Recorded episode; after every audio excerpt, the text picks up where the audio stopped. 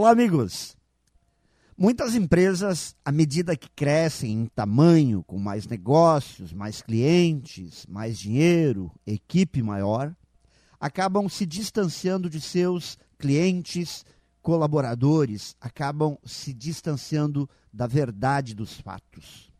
É como se o crescimento trouxesse a reboque, como efeito colateral, a perda da conexão, da identidade, da essência, dos fundamentos que nortearam seu nascimento e crescimento. Os valores que serviram de fermento para a conquista dos ótimos resultados.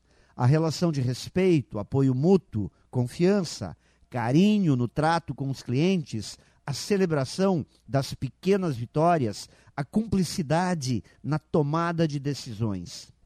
E isso, certamente, não é nada bom, e é preciso entender em que momento acontece essa pulverização de valores, essa perda de identidade?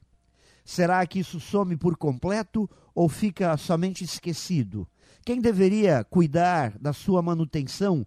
Quem deixou de prestar atenção? Eu aprendi que o sucesso de hoje pode significar uma semente dos fracassos do amanhã. Não tomando cuidado, pode-se perder a essência e os valores que mantêm a empresa viva e forte. Pense nisso e saiba mais em profjair.com.br. Melhore sempre e tenha muito sucesso!